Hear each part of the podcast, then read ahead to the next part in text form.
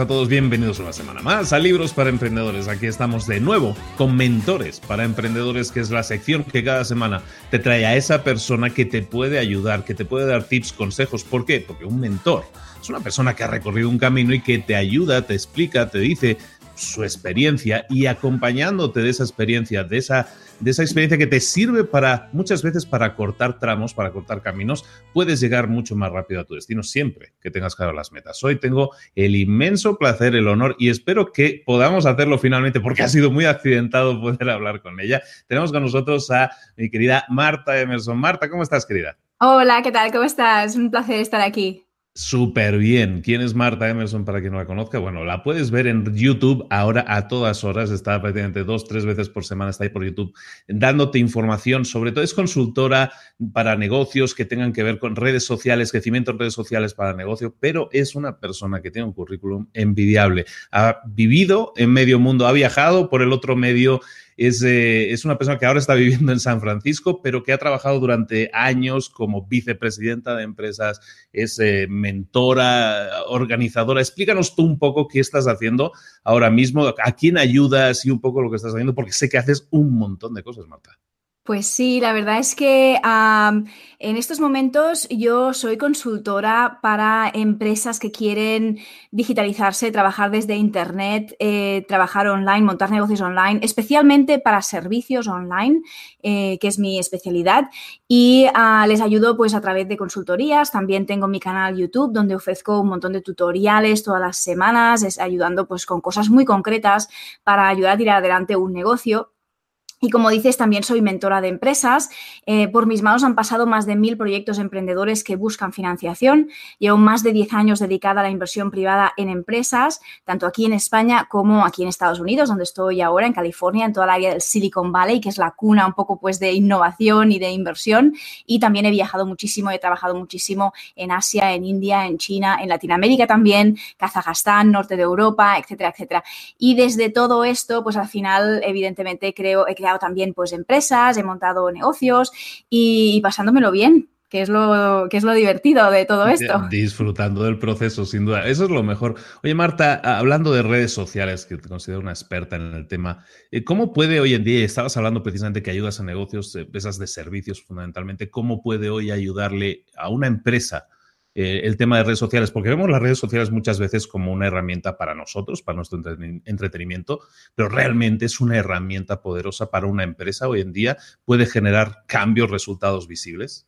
Claro, importantísimo. Al final, nosotros crear nuestra propia marca. No hace falta que sea una marca personal, puede ser la marca de nuestra propia empresa. Eh, crear una marca con unos valores coherentes, con un contenido dirigido a un nicho, con unos objetivos determinados. Podemos crear una audiencia Em, específica para lo que nosotros hacemos, sea lo que sea que, que, nosotros ofrecemos, podemos crear una audiencia y a través de crear esta audiencia podemos, evidentemente, llegar a personas que quieran adquirir nuestros servicios. Es importante tener en cuenta, porque a veces me dicen, ostras, pero si creas mucho contenido y es contenido gratuito, entonces nadie te va a pagar, no lo vas a vender. ¿Cómo vendes tus servicios, no? Si, si, vas a ir regalando tu contenido por doquier, ¿no? Entonces, bueno, es importante tener en cuenta que esto es un juego de números. Es decir, tenemos una audiencia con muchísimas personas, esperamos, ¿no?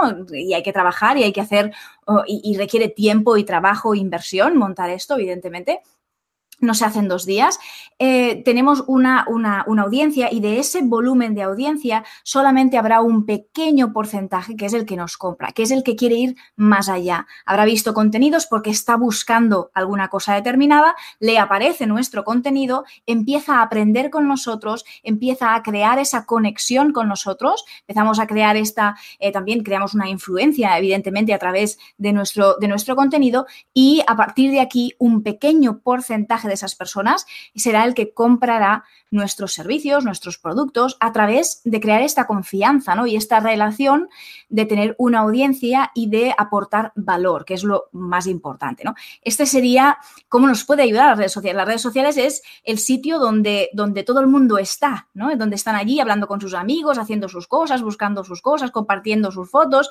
y de repente pues nosotros podemos ser una parte más de todo lo que ellos hacen y con lo que interactúan en su día a día. Tú empezaste eh, a crear contenidos en YouTube. Yo estaba viendo, rebobinando, a ver cuáles son los primeros vídeos, ¿no? Y hace como dos, tres años veo que estabas publicando Menos, menos. Menos, como dos años que estaba calculando. YouTube, un año. Un año apenas, ¿no? Pues estás con miles y miles de seguidores. Oye, me, estaba viendo esos vídeos y veía algunos vídeos en que te entrevistaban en la India y por ahí y, y, me venía a la mente, mira, fíjate como alguien que está dentro de una empresa, que es una empleada, aunque sea una empleada de categoría, pero es una empleada, como alguien que ya está en una empresa, tiene la intención de crear contenidos, de generar un impacto, en este caso en YouTube, utilizando esa herramienta como YouTube, aún estando dentro de una empresa, aún siendo un empleado, ¿no? Dejemos de lado el perfil ¿Por qué es importante, y a mí me parece básico hoy en día, que cada uno cree su plataforma, como estabas diciendo? ¿Por qué es importante para un empleado hoy en día? Porque esto no es para el dueño de la empresa, lo que estamos hablando, evidentemente, para una empresa funciona, pero ¿por qué para alguien que es empleado, que dice es que esto para las empresas, sí, para, para mí no? Es importante para un empleado hoy en día crear su propio contenido, su, su voz. Es importantísimo. Tú eres tú.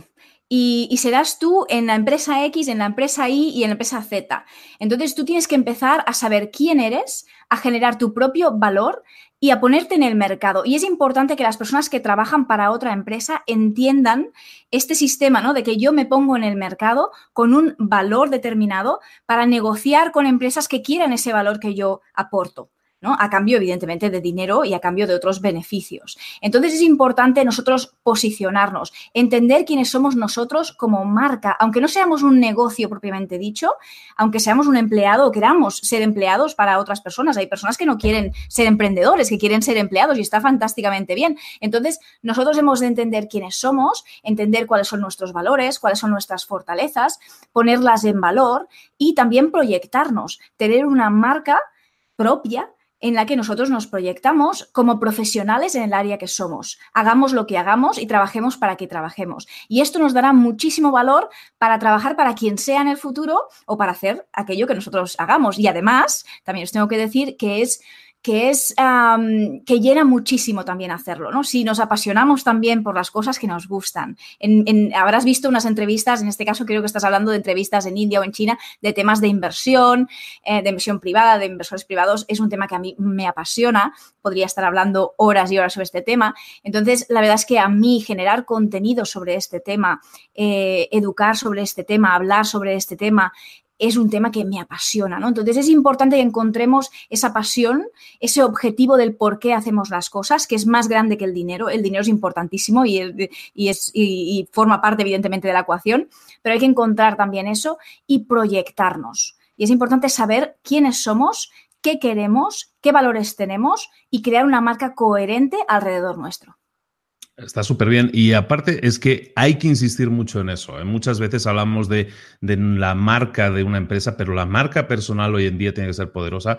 Como dice Marta, o sea, si tú eres te gustan las ventas y eres vendedor y, tienes la filosofía, digo, yo soy empleado y me va bien así, pero si tú creas tu marca personal como vendedor, como experto en ventas, que no te pueden salir muchas oportunidades, van a florecer para ti, incluso si quieres seguir siendo empleado, pero en otra empresa con un mejor sueldo, tienes muchas oportunidades simplemente creando tu marca personal, creando una plataforma y creas prestigio y creas respeto de los demás hacia ti. Y eso es súper importante. Y las redes, el contenido que está diciendo Marta que crees es, importante. Es que fíjate además que a veces incluso el cambio de mentalidad, esto es importante para el cambio de mentalidad, porque a veces las personas que trabajan para otros tienen la sensación de que, de que buscan trabajo, de que alguien les está ayudando porque le está pagando un sueldo, ¿no? De que le deben algo a alguien porque le está pagando un sueldo. Al final hay que cambiar la mentalidad y nosotros somos nuestros, nuestra propia empresa aunque trabaje para otro. ¿eh? Estoy vendiéndole mi tiempo y mis valor, y no solamente mi tiempo, mi valor, mis conocimientos, todo mi baje, todo lo que yo puedo aportar, se lo estoy vendiendo a alguien ¿eh? para conseguir una serie de objetivos. Entonces, hemos de empezar a vernos a nosotros mismos como, como nuestra propia empresa.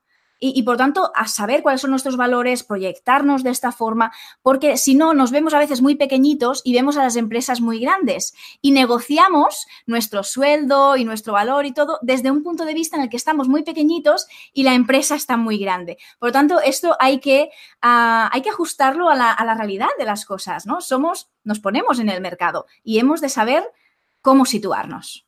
Tú eres tu propio producto y te estás vendiendo continuamente, ¿no? Como decía eh, Pink en eh, Vender es humano, hay un libro por ahí que te dice que siempre te estás vendiendo, hoy más que nunca, pero hoy la ventaja es que tenemos redes, tenemos herramientas, ya dejemos ya lo de redes, son herramientas que te ayudan en eso, a potenciarlo. Oye, Marta, y para una empresa, para alguien que quiera desarrollar su marca, danos estrategias, danos tips. ¿Cuál sería la mejor estrategia que hoy en día puede aplicar una empresa o alguien incluso para su marca personal para potenciar esa marca de la que estamos hablando?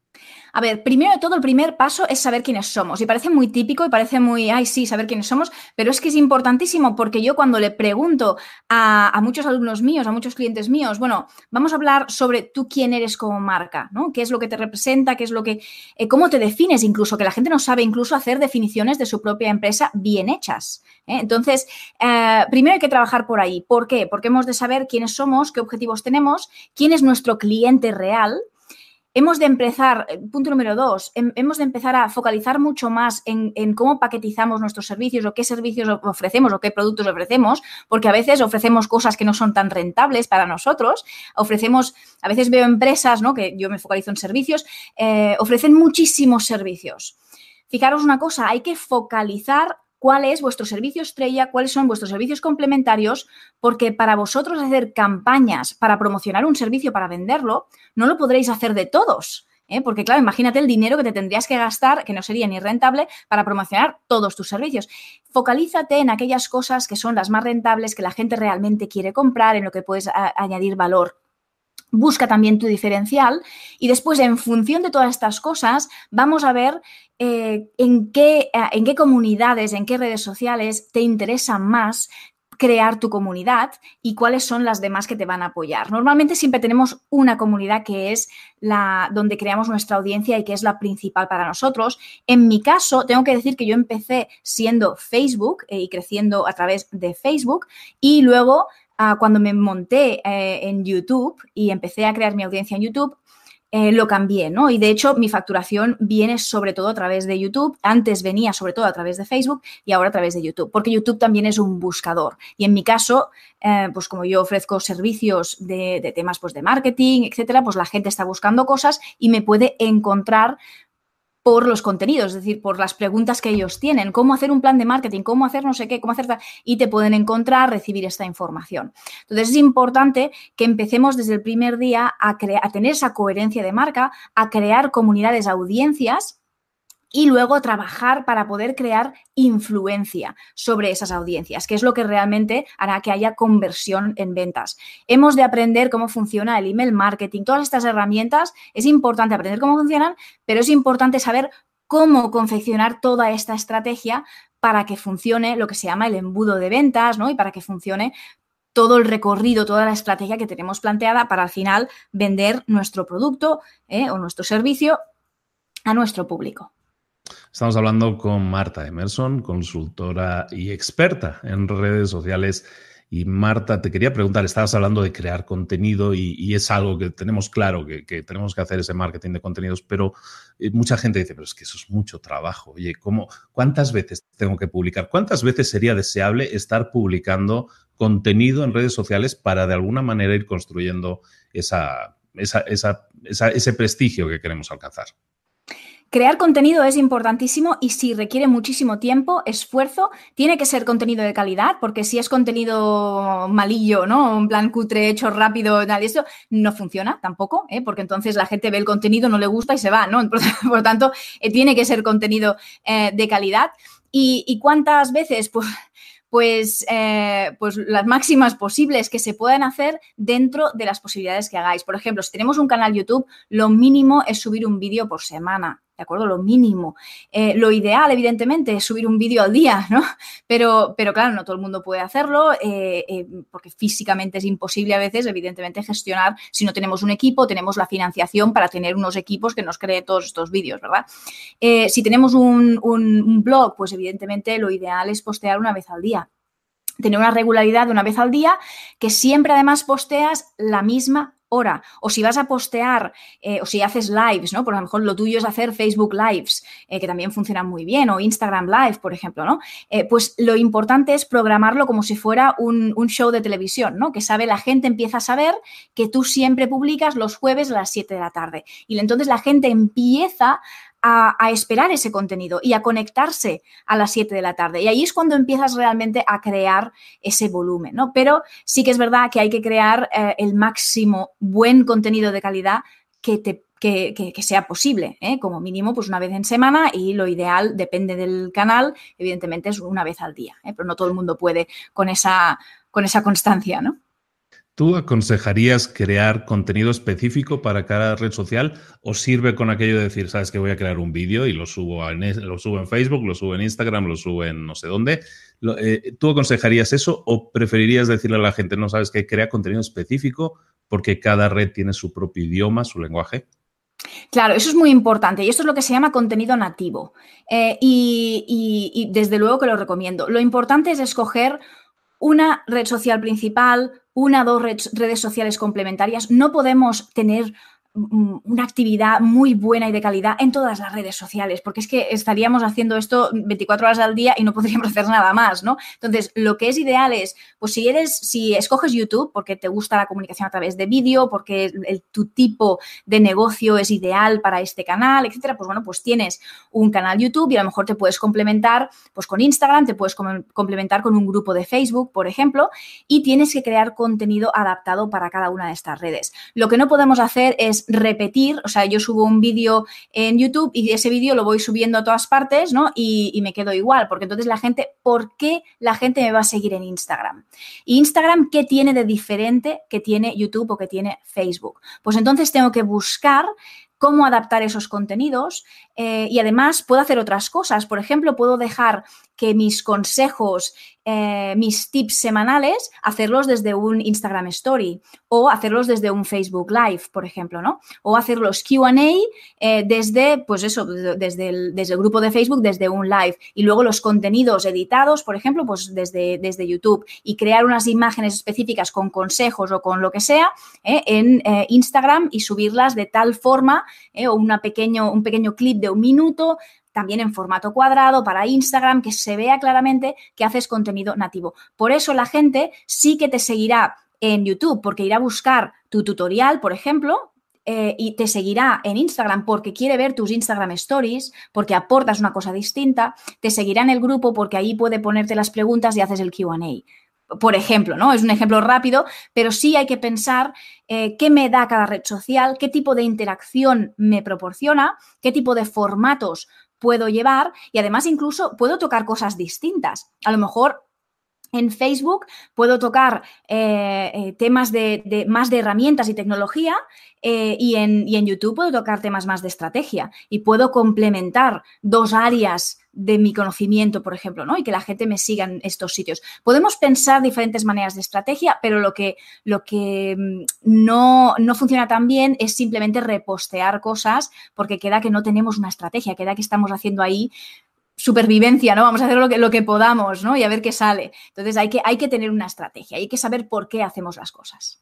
Y en el caso de una empresa, en el caso de una empresa que siempre ha entendido a ser hermética, siempre una empresa es la marca, es nunca se sabe lo que hay detrás, y ahora se, está diciendo a las empresas que tienen que publicar en las redes sociales. Y, una, y muchas empresas lo que tienen es un desconcierto total porque dicen, ¿y qué publico? Si yo no tengo nada que contar, si yo no tengo nada que explicar.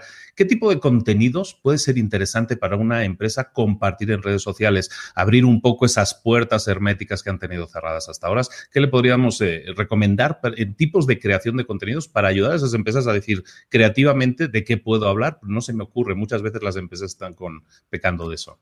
Claro, y eso es importante, por eso es importante irnos primero a, bueno, quiénes somos, qué valores tenemos, eh, cuáles son nuestros objetivos, para entender un poco más, no solamente ir a hablar del producto o del servicio específico que vendemos, por ejemplo, si yo vendo lápices, no voy a estar todo el día hablando de mi lápiz y de cuánto mide mi lápiz y de, y de qué bien cierra mi lápiz, por ejemplo, ¿no? Y todas estas cosas, porque la gente, ¿por qué quiere seguirte para que le expliques eso? No, no le interesa. Entonces, a lo mejor yo puedo buscar dentro de mi concepto, dentro de mis valores de empresa, dentro de mis objetivos de por qué eh, yo eh, realizo bolígrafos, por ejemplo, ¿no? esto es un ejemplo bien, bien tonto, Pero, pero sí que a, lo mejor lo que estás es pues haciendo que la gente persiga sueños, persiga, o, para escritores, por ejemplo, ¿no? Imagínate que, y entonces empiezas a dar consejos para escritores, empiezas a dar, em, a hablar de motivación para ponerse a realizar un proyecto y escribir un proyecto nuevo. Me lo estoy inventando así, de esta manera, pero para que veáis que, no solamente hemos de hablar del producto que vendemos, de hecho, un pequeño porcentaje de nuestro tiempo hemos de estar diciéndole a la gente, oye, cómprame. ¿Vale? La gente ya te compra si ve el valor, si entiende el valor, si empieza a tener interacciones contigo y si tiene el dinero para comprarte. Pero, eh, porque hay, hay, personas que a lo mejor les interesa mucho lo que haces, pero, pero tampoco pueden comprarte porque no tienen el dinero, ¿de acuerdo? Lo que pasa es que forman parte de tu, de tu audiencia. Entonces hay que empezar a desgranar de qué podemos hablar que nuestro, nuestro nicho de mercado, nuestro público objetivo esté realmente interesado en saber, en aprender, sin pensar ahora mismo en la venta directa de nuestro boli, ¿no? sino en, qué podemos hacer. Podemos hacer tutoriales, podemos dar consejos, podemos hacer todas estas cosas que son mucho más típicas de servicios eh, alrededor de un concepto. Por ejemplo, el ejemplo típico de Coca-Cola. Coca-Cola no habla de la bebida, habla de que de la felicidad. Y entonces que monta conceptos a través de la felicidad, monta grupos a través de la felicidad, eh, ejemplos, eh, monta vídeos para motivación de ser feliz, de ayudar al otro, de tal. Y todo este es el concepto que, ellos crean. Y mira que venden una bebida, ¿no? que no tiene nada que ver, ¿verdad?, con el concepto de felicidad. Pero beber esa bebida es lo que me inspira. Al igual que los perfumes de colonias, ¿no? Que parece que los anuncios es todo tan que, bueno, te pones el perfume y eres preciosa, fantástica, tu vida amorosa es increíble y todo, y todo es genial, ¿no? Porque se crea un concepto de marca que es lo que tú eh, de lo que tú hablas, de lo que tú expones, de lo que, de lo que tú quieres em, poner allí para que la gente entienda, ¿no? Y si es algo mucho más práctico, pueden ser directamente tutoriales y consejos que funcionan muy y muy bien porque la gente constantemente está buscando por esa formación un montón de buenos consejos para ti que tienes esta empresa y que tienes que, sabes, te dicen tienes que estar en Internet, pero tú no sabes muy bien de lo que hablar. Empieza a poner en práctica, ponte las pilas con esto que te acabas de rebobina y escúchalo porque te va a ayudar mucho. Oye, Marta, eh, palabra de moda, influencer. hablando de los influencers, eh, son personas que parece que están a la caza y eso es como que se está pegando a todos, es como una fiebre, un virus eh, todos estamos como a la caza del like. Todos queremos tener tantos seguidores, tantos likes, tantos corazoncitos. Y, ¿es eso una métrica adecuada? ¿Es el hecho de buscar ser un influencer a través de un número una métrica adecuada para una empresa o para una persona?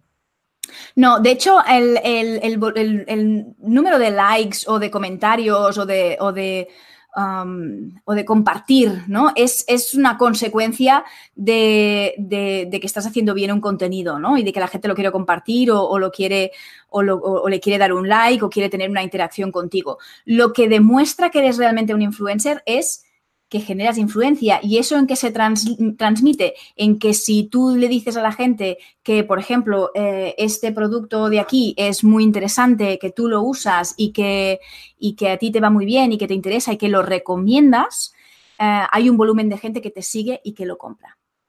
Em, y, y, cuando estamos hablando de influencers, estamos hablando de los influencers de marcas, ¿no? De estos de Instagram que hacen acuerdos con marcas, que hacen tal se mide un influencer, se mide realmente por su capacidad de influencia, de influenciar a las personas. Incluso no solamente de comprar cosas, sino de ir a un evento, por ejemplo, ¿no? Estoy promocionando un evento o voy a ir a un evento y la gente va. Y la gente va, ¿por qué? Pues porque, porque cree en mí, porque quiere, quiere verme en ese evento o, ah, o está siguiendo todas las actividades que yo estoy haciendo y quiere porque yo convenzo, o no digo yo, ¿eh? sino, el influencer de turno, ¿no?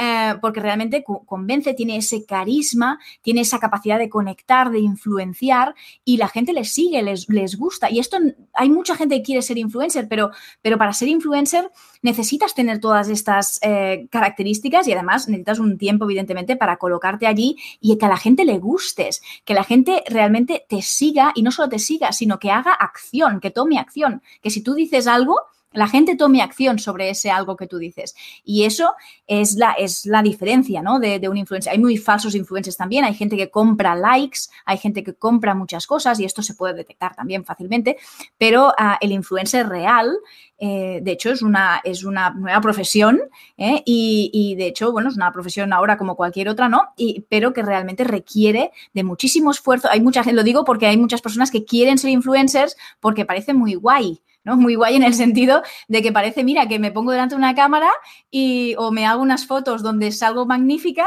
y empiezo a ganar dinero, ¿no? Claro, esto no funciona así, que nadie se piense que ser influencer es dinero fácil, se requiere de muchísimo trabajo, de inversión en dinero, de inversión en tiempo, de estrategia y de una curva en tiempo también para llegar allí es relativamente importante. Y una cosa que, que debe acompañar siempre, que es implícita, implícita en lo que estás diciendo, es el le llaman storytelling, ¿no? Que es la capacidad de contar unas historias. Y yo creo que eso, que podríamos desarrollarlo un poquito más, eh, es lo que te permite conectar, o sea, crear tu historia, crear algo que realmente conecte con las personas, porque como dice Marta, es, es cierto, o sea, el, el, like está muy bien, pero lo que quieres es que la gente haga algún tipo de acción, ¿no? Interactúe, sea social contigo, ¿no? Que de importante o qué tan importante es el storytelling y cómo podemos aplicarlo dentro de nuestros contenidos para potenciar de esa manera las acciones de los demás. Claro, storytelling es una herramienta básica, ¿no? Y, y, que, cualquier persona que, de cualquier ámbito, ¿eh? que quiera montar una empresa o que quiera crecer o lo que sea, tiene que aprender a cómo hacer un storytelling. Normalmente se habla del camino del héroe, que es el tipo de relato más típico quizá dentro del, del storytelling, donde eh, uno explica, sabe explicar, pues cómo empezó, eh, cuáles son los hechos que pasaron, cuál es el punto de inflexión donde pasó algo que le cambió la vida, eh, de ahí cómo mejoró, qué es lo que pasó para que pudiera pasar de, A a B, ¿no? Y explica todo ese recorrido, ¿no? Que se llama el camino de, del héroe. Para que al final, pues mira, todo lo que he hecho me ha llevado a este punto y explicar. Pero al final lo que es muy importante es, uno, saberse definir muy bien y crear un propio perfil de, de quién eres tú, y saber explicar las cosas, saber comunicar. Eh, y, y, yo recomiendo a la gente que se forme en saber comunicar y explicar bien las cosas y crear buenos perfiles sobre uno mismo. Porque tanto los que trabajan para otros como los que quieren montar su propia empresa tienen que tener un buen perfil. Precisamente hoy hablaba con uno de mis alumnos y les, les mostraba un perfil mío donde eh, importante, no me empiezo a enrollar y a poner paja de cosas, ¿no? De pues he trabajado durante no sé cuántos años en no sé qué y en no sé cuántos, de tal, tal. Importante, punto número uno, ¿cuál ha sido mi venta más grande en servicios? 150 mil dólares. ¿Y, ¿Y, qué es lo que haces? Empiezas a, identificar cosas concretas que has hecho. No yo y mi equipo hicimos no sé qué, no. ¿Yo qué he hecho? Mi, yo, por ejemplo, tengo una, un listado donde, ¿cuál es mi venta más grande? Mi venta más grande en servicios son 150 mil dólares en venta de servicios eh, de internacionalización en software, por ejemplo, ¿no? Punto número dos, bueno, pues lo que he hecho, he creado equipos en India, en China, en tal, ¿cuánto han facturado estos equipos? ¿Qué es lo que han hecho estos equipos? Eh, todas estas cosas es punto por punto y al final es como realmente uno empieza a darse cuenta de su propio valor y de las cosas que sabe hacer. Porque cuando hacemos un perfil demasiado genérico, que es el que hace absolutamente todo el mundo, ¿no? Que empieza, pues mi pasión es no sé qué y he trabajado no sé cuántos años en tal, todo esto no sirve para nada. Para saber exactamente lo que tú sabes hacer, tienes que decirme cosas concreta, concretas que hayas hecho, ¿no? Accomplishments, ¿no? Que se llama en, en, inglés, no sé cómo se diría ahora en castellano, pero cosas concretas que has hecho. Logros, ¿no? Como logros. Logros. Logros concretas. Entonces, eh, con esto empiezas a identificar mucho más tu perfil, también puedes identificar qué te falta por saber y puedes empezar a crear cuál es tu historia. Y, y tienes que definir una historia, tienes que crear una historia porque la gente entiende las historias. Por, eso de toda la vida pues han explicado cuentos, ¿no? Y se han explicado las cosas con, fábulas y con historias, porque la gente lo entiende y engancha y capta mucho más. Entonces hemos de empezar a saber explicar y narrar todo esto para precisamente crear esta conexión. Y hay que formarse para ello, es importante hacerlo. Y lo que estamos hablando, recordemos, no es solo para empresas, sino para ti que eres una persona normal y corriente y que piensas que a lo mejor no tienes que, no tienes que explicar. Tú también puedes crear esa marca, tú, también puedes empezar a desarrollar esos contenidos basándose en esa historia. Todos tenemos una historia detrás, algo que nos ha pasado y todo eso nos ha curtido, nos ha generado, nos ha hecho ser lo que somos. Eso le interesa a más gente de la que tú te piensas si lo empiezas a compartir. Oye, Marta, eh, el tema de Facebook Ads, eh, sé que tienes un curso de Facebook Ads, sé que eres una experta en, anuncios de Facebook, para los que no sepan de lo que estamos hablando. ¿Qué es eso de los anuncios de Facebook? ¿Por qué es tan importante dominar eh, la, publicidad ahora mismo en Facebook y qué tan importante es para una empresa invertir en eso? Claro, es muy importante porque la, publicidad final es lo que es una de las, de las grandes patas que nos permiten llegar a nuestra audiencia. ¿Cómo podemos llegar a nuestra audiencia? Es decir, ¿cómo podemos llegar a nuestro público objetivo, aquel potencial cliente? Pues podemos llegar, uno, de forma orgánica, es decir, eh, por ejemplo, publicando un post, publicando un vídeo en YouTube, publicando un contenido eh, en el que pueda ser, eh, pueda ser buscable. ¿no? Es decir, que yo entro en Internet, por ejemplo, entro en YouTube o entro en Google y pongo cómo hacer un bot de Facebook. ¿no? Pues si estoy interesada en, crear eso, ¿no? En crear un bot de Facebook para, para, mi, para mi marketing. Y me llega una serie de contenido. Y entonces, si las personas clican en tu contenido, pueden conocerte más, pueden conocer tu contenido. A partir de aquí, puedes crear una relación y vender. Pero el funnel de ventas, evidentemente, es, largo, ¿eh? No se vende así. Leo, leo un contenido tuyo en, tu blog y ya te estoy comprando al día siguiente, ¿no? Esto, evidentemente, tienes que enviar mucho tráfico, tienes que ser bastante relevante, crear mucho contenido, lo que hablábamos, hablábamos para que realmente sea relevante tanto en YouTube como en Google y que la gente pueda encontrarte de forma orgánica, es decir, sin pagar anuncios. La otra, la otra eh, pata, que es mucho más rápida, eh, es evidentemente poner un anuncio. ¿no? Entonces, podemos poner anuncios de dos tipos. ¿no? Por ejemplo, Facebook, en una red social como Facebook, o bien eh, podemos ir a Google AdWords. ¿Cuál es la diferencia? Y esto es importante entenderlo. En Facebook no, yo no estoy buscando eh, esa información. Yo no estoy buscando, por ejemplo, lo de la creación de un, de un, bot de Facebook, ¿no? De un pequeño robotito de Facebook para mi marketing. No lo estoy buscando, pero yo lo que hago es crear un anuncio con un perfil de personas que puedan ser mi público objetivo y por tanto que les llegue ese anuncio. Me ocuparé de que haya un título fantástico que les llame la atención a mi público objetivo, que haya una imagen que llame mucho la atención y enviaré tráfico enviaré tráfico o bien a una oferta gratuita, o bien a un contenido, o bien a una venta directa si ya me conoce mi público objetivo. Si no, es muy difícil vender a través de una venta directa si no nos conocen todavía ¿eh? en Facebook. Eh, por tanto, tenemos que hacer un embudo de ventas. La otra opción, por ejemplo, es tipo Google AdWords. ¿Y cuál es la diferencia? Que en Google AdWords yo sí que estoy buscando ese contenido. Por ejemplo, busco ¿eh? cómo hacer un bot de Facebook y me puede salir eh, ya no en los contenidos mm, normales, gratuitos, ¿no? De, la búsqueda de, posicionados en, Google, sino me puede salir como un anuncio, el primero, por ejemplo, pues, oye, pues eh, te creamos tu bot de Facebook, ¿no? Te, montamos y ahí le puedo dar al, clic, ¿vale? Entonces, son dos maneras y yo aconsejo que em, depende del negocio, se hagan ya directamente combinadas o bien empecemos con una, con Google AdWords o bien con Facebook AdWords. Depende de varios, de varios aspectos, ¿no? Eh, pero lo que nos hemos de quedar claro con los anuncios es que si queremos llegar a nuestro público objetivo hoy y queremos enviar tráfico, hemos de pagar. Hemos de pagar para llegar a ese público objetivo con un mensaje, un objetivo concreto, para que quieran darle al clic y enviarlos ahí donde queremos enviarlos. ¿no? Eh, es, eh, pero, pero, quiero que entendáis la diferencia, ¿no? Entre hacerlo a través de Google AdWords o hacerlo a través de Facebook Ads o Twitter Ads o lo que sea, ¿no? Donde no estoy buscando contenido, sino que me aparece y por lo tanto tengo que crear un embudo de ventas. No sé si he sido muy técnica y se ha entendido lo que quiero decir, pero no, no, totalmente, totalmente. Lo que al final lo que hacemos es eso, es buscar exponernos ante más gente eh, lo antes posible. Entonces, lo que decíamos, lo puedes hacer orgánicamente, es decir, crear contenido y que te encuentren, o invertir dinero, entonces ponerte delante de los ojos de la gente, pues mucho más rápidamente. en uno inviertes tiempo, en otro inviertes dinero. Al final es una inversión en cualquiera de los casos, Marta. Pero es importante, e, es importante que cualquier negocio que se precie, que realmente quiere vender, que quiere hacer un poco de previsión de ventas, que quiere llegar a unos objetivos de venta, es importante ah, aceptar que hay que invertir en publicidad. ¿eh? porque al final si no es muy difícil enviar tráfico, el tráfico que necesitas, ¿eh? porque a lo mejor dices, no, es que yo para vender necesito enviar a mil personas al mes a esta página. Eh, pues, pues, pues las pago ¿eh? y hago que lleguen del tráfico que yo quiero, del público objetivo que yo quiero. Entonces, esta es la manera, evidentemente, pues más rápida, más estratégica de hacerlo. Y una empresa puede invertir aunque tenga poco dinero, porque las empresas a veces se les asusta eso de invertir en publicidad tiene que ser muy caro. Y realmente creo que ya no es tan caro, ¿verdad, Marta? No es tan caro y es una inversión necesaria en muchísimos casos para la gran mayoría de, negocios. Eh, no, es, no es tan caro ah, si lo hacemos bien y tenemos el retorno también, eh, pero sí que es verdad que, hay que invertir algo de dinero, que a veces hay gente que me dice, no, es que yo solamente quiero poner 10 euros y ya quiero vender un producto de 200 euros, ¿no? Pues pues no va, a ser que no. ¿eh? hay una cosa que se llama coste de adquisición de cliente, el CAC, y, eh, y, es importante tener en cuenta que hay un coste y ese coste depende del producto o del servicio, puede llegar a ser del 50%.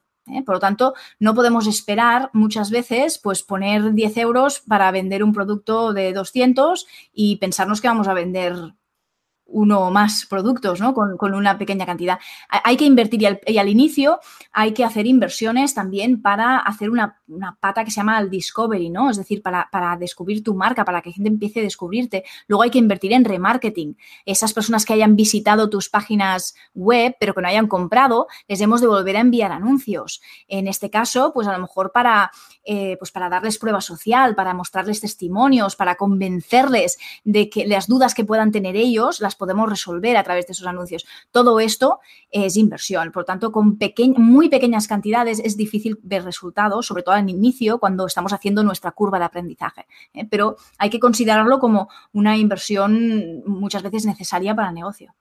Pero imaginémonos también, esto para todos. Mucha gente cuando tú dices, es que lo que acabas de decir, ¿no? A lo mejor tienes que invertir 100 para ganar 200 y la gente como que se molesta, ¿no? Como que está caro.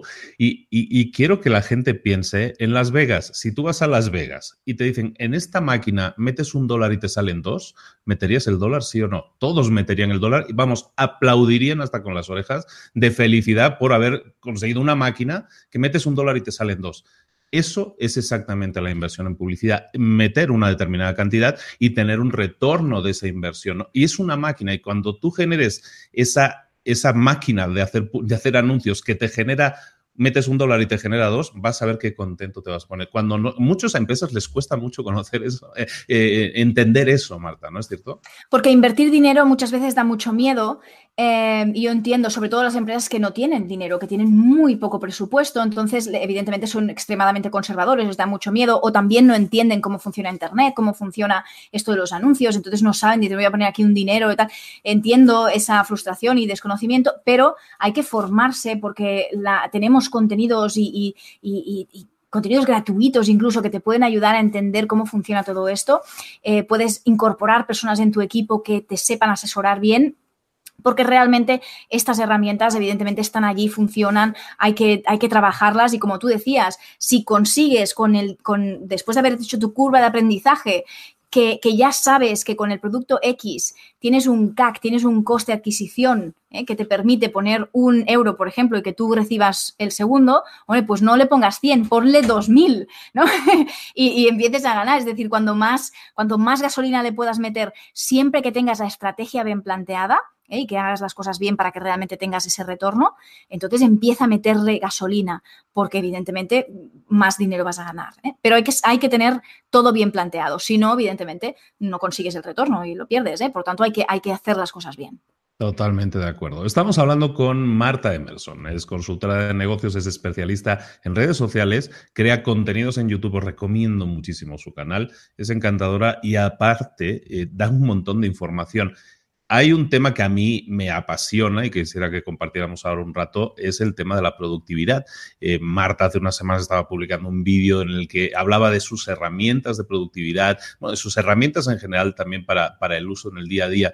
Me gustaría que habláramos un poco de productividad. ¿Cuáles serían tus tips de productividad, herramientas? ¿Qué nos podrías hablar un poco de productividad? Porque sé que es un tema que tú también te apasiona y dominas eh, profundamente. Sí, me apasiona muchísimo el tema de la productividad y hay que aclarar que yo no soy productiva el 100% de mi tiempo, ¿no? Como cualquier persona humana, evidentemente eh, tengo, tengo eh, mis momentos, pero sí que es verdad que lo trabajo muchísimo y me importa mucho el tema de productividad y el tema de focalización, porque al final es lo que realmente hace que, mi negocio en mi vida me, funcione, ¿no? Porque es que si no eh, sería imposible.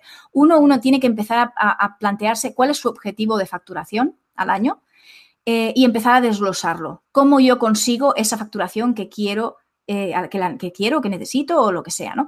Eh, y, hay que empezar a desglosar esas actividades que son las más importantes para que te lleven a, esa facturación y empezar a decir que no a un montón de cosas.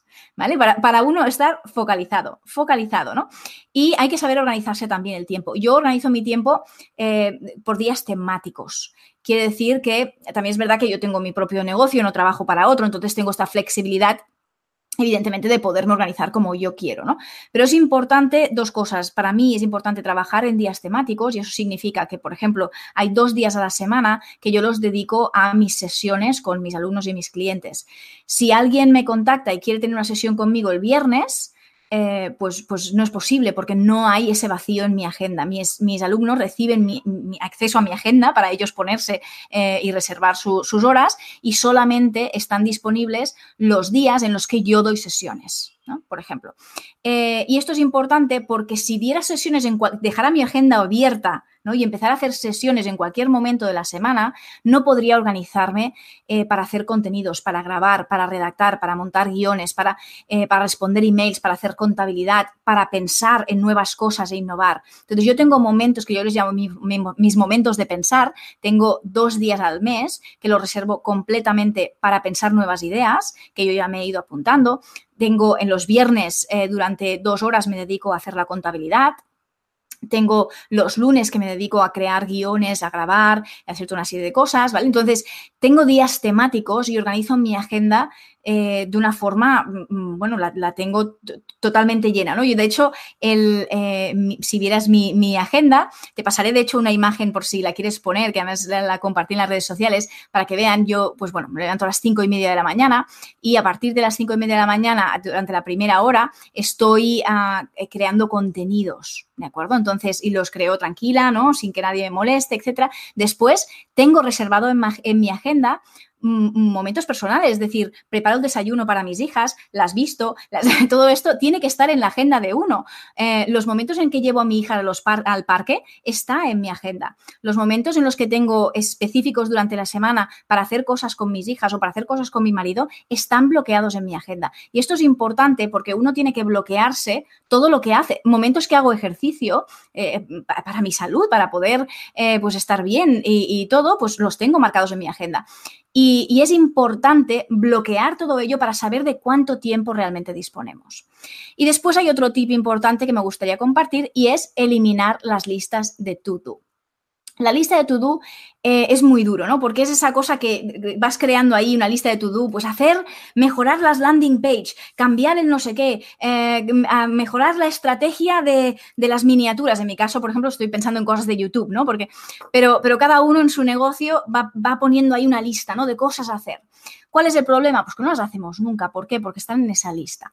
Entonces, lo que yo he empezado a incorporar nuevo en, mi calendario es que cuando me llega una de estas cosas que tengo que hacer, mejorar mis landing pages de no sé qué, vale, pues voy a mi agenda y, lo pongo en un sitio concreto, en un día o en una hora concreta.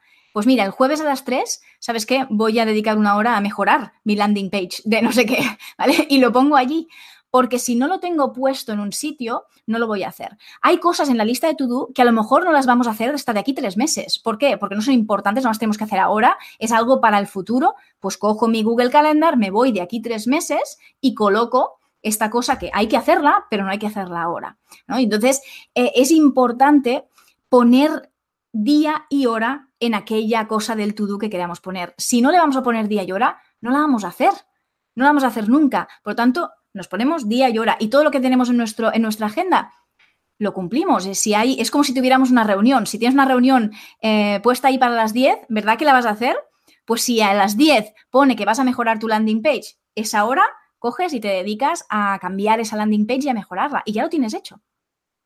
Fantástico, un montón de consejos. Eh, completamente de acuerdo con ese bloqueo de tiempo que tenemos que hacer en el calendario y es necesario y, la verdad es liberador. Es liberador muchas veces tener la vida, entre comillas, tan programada, pero al contrario, te libera mucho, liberas muchísimo tiempo y sobre todo estás mucho más enfocado en conseguir resultados y se consiguen mucho más rápido. Completamente de acuerdo en eso. Oye, Marta, tenemos un montón de audiencia y audiencia de varios perfiles. Solemos hacer las siguientes preguntas y quería hacértelas un poco para que le des algún consejo a cada uno de estos perfiles.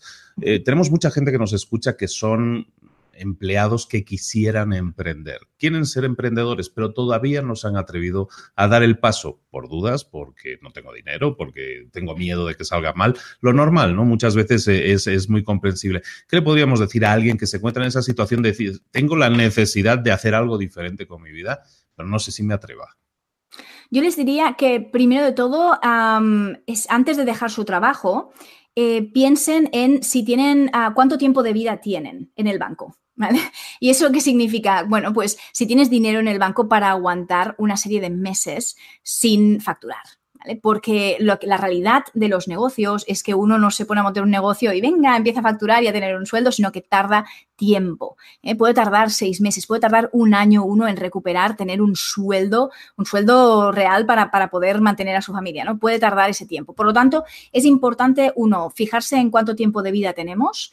Si no lo tenemos, hay que, hay que conservar una fuente de ingresos para la familia. ¿De acuerdo? Sobre todo me estoy pensando en gente que tiene responsabilidades, ¿no? Si es alguien que es muy joven y vive con sus padres, pues bueno, pues oye, deja el trabajo, ponte a ver, ponte a ver lo que tú quieras, ¿no? Porque total, eh, tienes muy pocos costes y, es muy sencillo, ¿no? Pero lo complejo, evidentemente, es cuando tenemos responsabilidades. Entonces, sí que es importante, eh, es importante mirar mucho la parte financiera. Eh, para que no nos muramos antes de tiempo. Porque a veces nos queremos lanzar en un proyecto, al cabo de cuatro meses no estamos facturando lo que pensábamos, no tenemos suficiente dinero para ingresar y, ups, tengo que buscar un trabajo porque no puedo pagar el alquiler. Y esto le ha pasado, evidentemente, a mucha gente y es muy normal. Por lo tanto, no subestimemos el tema de las finanzas y, mirar los números porque hay que, hay que mirarlo y a veces, eh, a veces nuestra realidad nos impide que podamos dejar un trabajo que, a lo mejor no nos gusta tanto, pero que, eh, que durante un tiempo tendremos que dedicar las noches dormir menos, levantarnos a las 5 de la mañana, ¿vale? Y empezar a trabajar, hay que trabajar mucho, ¿eh? Eh, hay que empezar a trabajar, a montar ese plan, a montar todo y cuando podamos lanzarnos siempre viendo que tenemos suficiente margen para vivir, es decir, que tenemos meses de vida en el banco para ayudarnos a subsistir antes de que tengamos un sueldo. Precisamente me lo pones eh, perfecto. La gente ya dio el salto, dijo, está bien, me salen los números, me voy a dar el salto, me animo. Y se ponen a emprender porque emprender se puso de moda, Marta. Ahora ser emprendedor es como que es la manera cool de vivir. Entonces se pusieron a emprender y en el papel que lo aguanta todo les decía que las cosas iban a salir muy bien, pero la realidad es que mucha gente que está en ese modo startup, que está empezando, se encuentra con que la realidad es muy diferente, que no están vendiendo lo que deberían, que deberían cubrir unos, eh, unos, unas metas que no están alcanzando, ¿qué le podemos aconsejar a alguien que se encuentra en ese momento ya que ya emprendió, pero las cosas no le están yendo eh, adecuadamente? ¿Qué acciones debería estar tomando? Vale, esto es muy importante y hay que ver eh, en función de por, qué no estoy facturando suficiente o si estoy teniendo más costes de los que tendría que tener. Primero de todo, los números hay que hacerlos de una forma correcta, hay que mirar los costes, hay que saber cuánto hemos de pagar de IRPF, de impuestos, si estamos en España, en otros países pues funcionará eh, diferente el tema de impuestos, pero bueno, uno, uno no se da cuenta hasta que empieza a ver los costes que tiene un negocio y lo mucho que al menos en algunos países cuestan los impuestos, ¿no? Y uno no se da cuenta y dice, ostra, ¿cuánto tengo que pagar de IRPF? ¿El qué? No lo tengo en el banco, ¿no? Bueno, pues todo esto hay que calcularlo. Por eso os hablaba del tema de las finanzas que es tan, tan importante. Ahora bien, una vez nos encontramos en esta situación, eh, pues, pues si los, números son justos y tienes que cubrir más, tienes que ver cómo facturas. ¿Vale? Entonces, eh, importante, focalízate y hay que empezar a desgranar. Tengo que facturar cuánto, 2.000 euros más, eh, 1.000 euros más para poder llegar, o, pesos o lo que sea, cada uno lo traslada a su país. Eh, eh, pues entonces empezar ya a desglosar, bueno, pues cuántos clientes necesito vender este mes, qué acciones tengo que tomar para venderlas.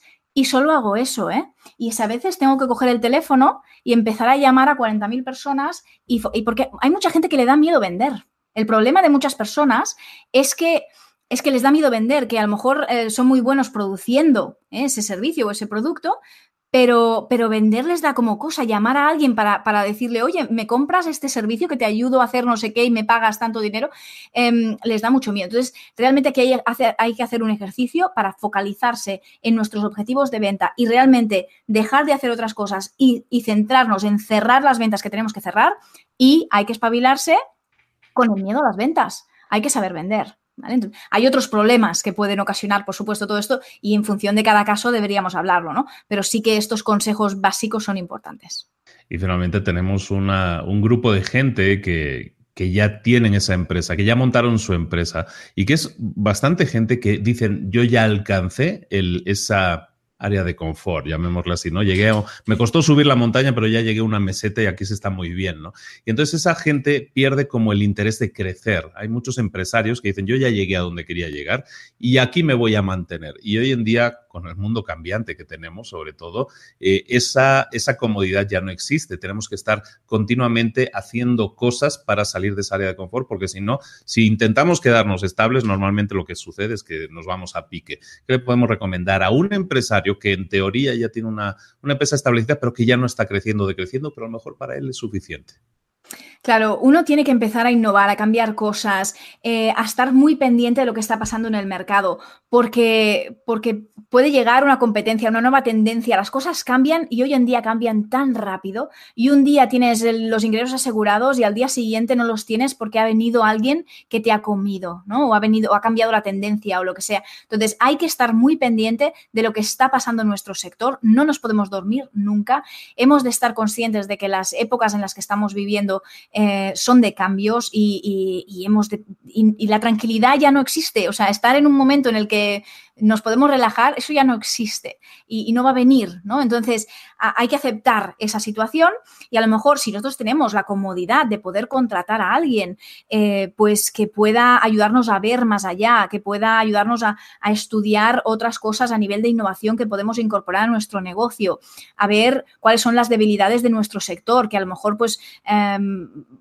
que, a causa de eso pues tendremos que cambiar nuestros productos, nuestros servicios o, o, lo que sea. Tenemos que ir haciendo cambios constantes. También nuestros clientes van a ver que estamos constantemente haciendo cosas nuevas y les va a gustar y vamos a seguir fidelizando también a la gente, pero, pero si tienes la comodidad de ya, oye, estás facturando suficiente, tener tu negocio establecido, yo crearía una pequeña área con gente novedosa que pueda empezar a, investigar y a ver en qué podemos cambiar o si te interesa y tienes la capacidad de poder invertir en otros negocios, ¿eh? y entonces aquí me pongo la gorra de inversión privado, ¿no? Pues invertir en otros negocios, pues hacer otras cosas, pero es importante nunca dormirse y pensarse que, todo está bien y que vamos a seguir así durante años, ¿no? Porque la vida es realmente muy cambiante.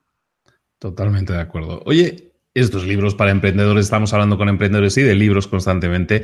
Marta, no puedo dejar de preguntarte qué, libros recomendarías tú a personas que puedan necesitar en este momento ese empuje, esa, esa, idea adicional, eso que podemos encontrar en un libro para emprendedores o a lo mejor no para emprendedores. Muchas veces hay libros de, de mentalización que son más efectivos muchas veces que una, que una técnica en concreto. Pues bueno, em, quizás es bastante típico el, libro de la buena suerte, es, pero, es, pero es importante porque te hace, te hace cambiar cosas de, de perspectiva. Y también para los que quieran emprender, hay un libro que escribió Carlos Blanco que se llama Los errores del emprendedor, Em, no me acuerdo si el título es exactamente así, que lo leí también, em, y, te ayuda a, ver todas estas cosas, ¿no? De, bueno, pues con, quién asociarte, si trabajar con amigos, si no. Hay toda una serie de cosas importantes que a veces hacen la diferencia entre que un negocio te vaya bien o, no, o se desplome, ¿no? Eh, sí hay que leer muchísimo, hay que estar en constante eh, en, constante búsqueda, ¿no? Por nuevos contenidos, por nuevos libros, por podcasts, por, vídeos, canales de YouTube, etcétera, donde podamos ir inspirándonos y, sobre todo que el cambio de mentalidad, que hagamos clic con algunas cosas, ¿no? Que esto nos ayuda luego nosotros, si somos espabilados, ¿eh? cuando nos hacen clic en cosas, ya a partir de aquí lo cogemos y empezamos a crecerlo, ¿no? Nosotros y empezamos a, a formarnos en eso que acabamos de ver ahora y podemos hacer cambios con esas cosas, ¿no? Así que estos dos libros pienso que eh, son interesantes. Excelente. Eh, hoy hemos estado hablando con Marta Emerson. Marta es consultora de negocios, especialista en redes sociales. Te ha dado un montón de información, un montón de tips que, que puedes poner en práctica y cambiar, cambiar, tener resultados diferentes para eso que estás buscando. Marta, ¿dónde te encontramos? ¿Dónde podemos ver más de ti? Bueno, pues espero veros en mi canal YouTube, que es Marta Emerson, y también eh, tengo mi web, martaemerson.com. Es todo muy repetitivo, es mi nombre, Marta Emerson. Eh, también tengo un grupo de Facebook que se llama Soy mi jefe, eh, y mi página de Facebook. Y, por supuesto, mi Instagram, Marta Emerson, ME donde pues sobre todo comporto muchos stories, ¿no? Y enseño un poco el, lo que voy haciendo durante el día y es interesante también pues ver un poco lifestyle a nivel de, de emprendedor, ¿no? Y lo que, lo que va pasando cada día altamente recomendable. Todo eh, lo que está produciendo Marta te lo recomiendo mucho. Yo soy seguidor y fan y también lo sigo a diario. Muchísimas gracias Marta por haber estado con nosotros, por haber compartido tanto valor. Y realmente creo que hay un montón de joyitas ahí de pequeños, de pequeñas perlas que si la gente, muchas veces el problema es que escuchamos o leemos un libro y no pasamos a la acción, ¿no? Como siempre digo, pasa a la acción de lo que acabas de escuchar hoy. Hay ahí varias cosas que si las pones en marcha pueden darte resultados de inmediato. Muchísimas, muchísimas gracias. Muchísimas gracias a ti. Ha sido un placer y hoy estamos en contacto. Así será, claro que sí, que no sea la última vez. Muchísimas gracias a Marta, muchísimas gracias a todos por estar ahí, por la atención. Nos vemos la próxima semana con otro mentor para ti, para, para que puedas emprender, para que des ese paso, para que crezcas, para que apliques lo que estás recibiendo aquí y obtengas resultados diferentes. Crece personal y profesionalmente con nosotros. Te esperamos aquí la próxima semana. Nos vemos. Hasta luego.